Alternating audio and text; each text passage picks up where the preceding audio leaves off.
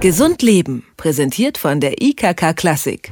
Die Kommunikation zwischen Arzt und Patient ist selten einfach. Ärzte verwenden gerne Fachbegriffe, der Patient versteht meist nur Bahnhof. Oder er hat das Gefühl, gar nicht richtig wahrgenommen zu werden, sondern nur als Krankenblatt. Dabei ist das Verhältnis zwischen Arzt und Patient sensibel. Das wissen auch die Köpfe hinter der Initiative Arzt mit Humor. Sie wollen Medizin menschlicher und Krankenhausalltag humorvoller gestalten. Und wie? Das haben sie meiner Kollegin Stefanie Gerrissen erzählt. Bei ihr im Studio waren der Arzt im praktischen Jahr Christoph Krause und die Sozialpädagogin Eva Uhlmann. Einen schönen guten Tag und schön, dass Sie heute hier sind. Einen schönen guten Tag, hallo. Wir wissen, dass im Klinikalltag äh, ja oftmals auch wenig Zeit ist, sich ausgiebig um die Patienten zu kümmern, gerade was das Menschliche betrifft. Herr Krause, Sie sind selbst Mediziner. Haben Sie eigentlich das Gefühl, genug Zeit für Ihre Patienten zu haben? Als Student im praktischen Jahr habe ich tatsächlich noch das Gefühl, genug Zeit zu haben und kann mich mehr auf die eigentliche Arbeit konzentrieren. Ähm, später habe ich doppelt und dreifach so viele Patienten zu betreuen bei derselben Zeit. Ähm, dann glaube ich auch, dass es eng wird, alle Patienten gleich mit gleich viel Aufmerksamkeit zu versorgen. Würden Sie sagen, dass Sie ein witziger und humorvoller Typ sind? Das müssen Sie wahrscheinlich eher mein Umfeld fragen. Ähm, ist immer so die Frage, wie man wirkt, aber ich glaube nicht, dass ich der typisch Norddeutsche bin, der sehr trocken ist. Das denke ich nicht. Wenn es um ernste Krankheiten geht, dann ist den Betroffenen ja eher nicht zum Lachen zumute. Ähm, wie bringen Sie denn im Gespräch mit Patienten Humor ins Spiel? Ich würde bei der Frage schon vorher einsteigen und behaupten, dass doch relativ viele Patienten auch bei ernsthaften Krankheiten sehr viel Feingefühl und Sinn für Humor oder für den geringen positiven Teil in der ganzen Situation haben und auch suchen vor allem als so eine Stütze und als, als Anker in der schweren Krankheit. Na, ganz oft geht es ja gar nicht darum, ein Stand-up-Comedy-Programm zu machen, sondern es geht um einen empathischen Humor, also das, so den Schmerz des Patienten wahrzunehmen, aber auch natürlich seine Fokussierung auf die Krankheit und so kleine Offensichtlichkeiten zu übertreiben und trotzdem ihm nicht seine Krankheit abzusprechen oder sich nicht über ihn lustig zu machen. Und da die Ärzte, Mediziner und auch das Pflegepersonal zu sensibilisieren, zu gucken, was ist ein Kompliment, was ist ein schönes Superheldenkompliment, ja, was, was gute Laune macht und äh, sich nicht zwingend über die Krankheit oder über die Person, der sowieso schlecht geht, lustig macht. Wie sind Sie denn eigentlich darauf gekommen, diese Initiative Arzt mit Humor zu gründen? Vor drei Jahren saß ich ähm, bei Katrin Hansmeier, eine Trainerin vom Deutschen Institut für Humor, in einem der Seminare Humor in der Wissenschaft. Und nach zwei Tagen habe ich gedacht, genau das, was ich jetzt hier gelernt habe, kann ich tagtäglich auf Stationen mit den Patienten, mit dem Pflegepersonal, mit den Ärzten ähm, nutzen, um äh, ja, gewisse Konflikte abzubauen, um Hierarchien ähm, nicht ganz so steil wirken zu lassen, um den Patienten aufzulockern. Und Katrin hat gesagt, also das ist grundsätzlich möglich, das geht auch im Krankenhaus, das probieren wir. Und daraufhin haben wir ein Konzept entwickelt, wie man das speziell auf die Probleme, Sorgen und Nöte für Medizinstudenten, für Ärzte zuschneidet, um dann ja, ein abgeschlossenes, überlegtes Projekt oder Programm aufzulegen. Sie konzentrieren sich ja besonders auf angehende Mediziner. Wie bringt man denn Menschen Humor bei? Oh, die Frage ist, ob man überhaupt den Humor beibringen muss. Also wir, wir sehen uns eigentlich nicht als Oberlehrer für Humor und gehen erstmal davon aus, dass die Leute, die zu uns kommen, auch eine gewisse, ihren Humor mitbringen, also ihren Fingerabdruck. Sie haben mit Sicherheit schon mal gelacht, äh, sie haben mit Freunden gelacht, sie haben im Arbeitsleben gelacht. Und für uns ist dann einfach nur die Einladung, genauer drauf zu gucken. Eher, eher das zu vertiefen, das unterscheiden zu können, äh, den Körper noch stärker einzusetzen, Übertreibungen oder, oder auch Ironie sehr unterschiedlich deftig oder eben sehr leicht oder intelligent einsetzen zu können. Ähm, aber wir erwarten erstmal, dass alle Leute mit mit Humor kommen. Jedem von uns sind schon ähm, wirklich humorlose Menschen begegnet. Was mache ich denn zum Beispiel, wenn ich als Arzt oder ich als Patient merke, mein Gegenüber, da komme ich jetzt mit Humor irgendwie gar nicht weiter?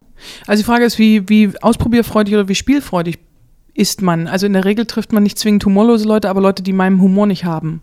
Und dann ist für mich wirklich die, also ich habe sehr viel Spaß daran zu gucken, welchen Humorgeschmack hat der andere, hat mein Gegenüber und kann ich ihm auch was anderes anbieten. Das heißt, wenn mein, mein Wortspiel oder meine Übertreibung nicht funktioniert hat, dann gucke ich erstmal, worüber lacht er, was bietet derjenige mir an ähm, und dann muss ich vielleicht auch ein bisschen mein, mein Humorangebot ändern. Kann man auch den Patienten dabei helfen, ihren Humor in schwierigen Situationen zu bewahren? Ich denke ja, ähm, aber aus meiner Sicht, also auch, äh, wir, wir, sind ja auch alle Patienten und äh, mir geht es oft so, wenn ich krank bin, äh, dass es dann eine sehr spezielle Form von Humor braucht. Also da ich nicht meine volle Energie habe und nicht meine volle Kraft, brauche ich dann einen sehr feinfühligen Humor, der mich gut dastehen lässt, der mir aber vielleicht auch einen Ausweg bietet, der mir eine Hoffnung bietet. Also ich finde, es braucht halt eine gewisse Feinfühligkeit und Respekt. Jetzt haben Sie eben ja auch schon gesagt, Humor ist ja nicht einfach nur irgendwie am laufenden Band Witze zu erzählen. Wie genau muss ich mir das denn vorstellen bei der Arbeit? Oder wie sieht ein Arzt mit Humor dann eigentlich aus? Schöne Frage.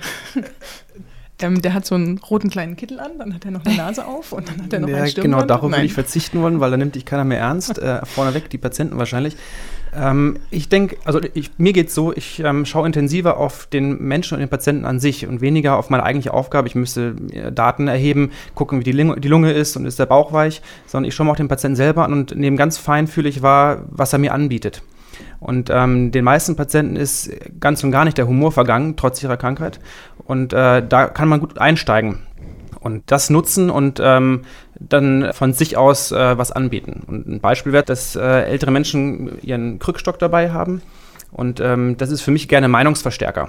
Und jede Oma ähm, geht lieber mit Meinungsverstärker vor die Tür als mit dem Krückstock, weil das einfach nicht mehr so dieses Zeichen für ähm, alt geworden und äh, man braucht Unterstützung Hilfe ist, sondern ähm, ja, noch irgendwo auch eine, eine, Waffe, eine Kraft, die man da ähm, in diesem Krückstock hat und der einem hilft. Oder man hat ja, also eine ganz typische Situation ist ja eine Visitensituation, wo äh, der Patient manchmal ein bisschen Angst kriegt, weil zehn Ärzte äh, reinkommen, um das Bett drumherum stehen und dann ein bisschen Furcht oder Angst von dem Patienten zu benutzen und, und das zu überhöhen, ja, und äh, das zu erfassen, zu sagen, äh, sie würden sich am liebsten im Bett verstecken oder unter dem Bett oder sie würden am liebsten jetzt rausrennen, weil hier zehn Ärzte machen ihn ganz schön, machen, also sind ganz schön fürchterlich und da vielleicht zu gucken, kriege ich da einen kleinen Lacher, also ohne, dass ich jetzt einen Witz erzählen muss. Funktioniert das denn eigentlich auch andersrum? Kann ich als Patient, äh, wenn auf einmal so eine Visite kommt, äh, weiß ich nicht, äh, zehn Ärzte stehen um mich herum und äh, die Situation ist auf einmal furchtbar ernst, wie kommt denn das an? Wir haben äh, vor drei Tagen eine Visite gehabt und ähm, normalerweise so, dass ähm, wir über den Patienten reden und wenig mit dem Patienten, zumindest auf unserer Station. Und äh, dann hat die Ärztin aber gesagt,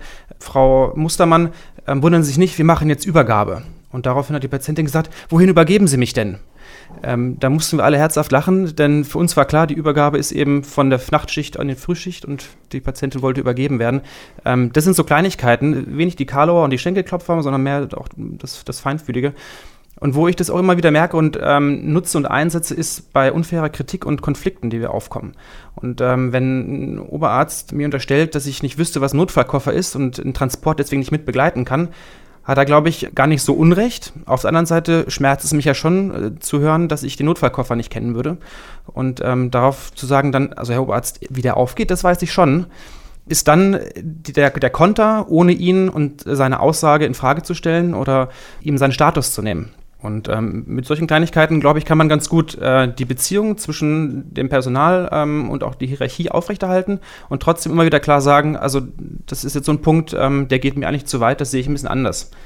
Wie kommt denn eigentlich Arzt mit Humor bei den Ärzten und in, in den Kliniken an? Also äh, wir haben eben schon gesagt, Klinikalltag ist stressig. Äh, Gibt es da auch Ablehnungen, Ärzte oder Klinikleitungen, die sagen, für sowas haben wir einfach keine Zeit? Ja. Das kann man, glaube ich, so sagen und Auf unterschreiben.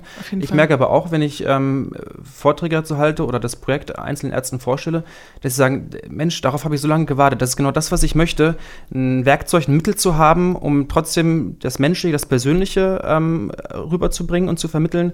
Auf der einen Seite, auf der anderen Seite aber eben auch meine Rolle als Arzt, die wird ja von der Gesellschaft so auferlegt bekommen, ähm, nicht, zu, nicht verlassen zu müssen. Und ähm, ich glaube, das ist eine Geschmackssache. Das muss ja auch nicht jeder einsetzen, den Humor. Das, wenn einem das liegt und wenn man, wenn man das mag, dann soll man das und darf man das gerne nutzen. Ähm, ansonsten ist jedem erlaubt zu sagen, das ist Humbug, das klappt eh nicht.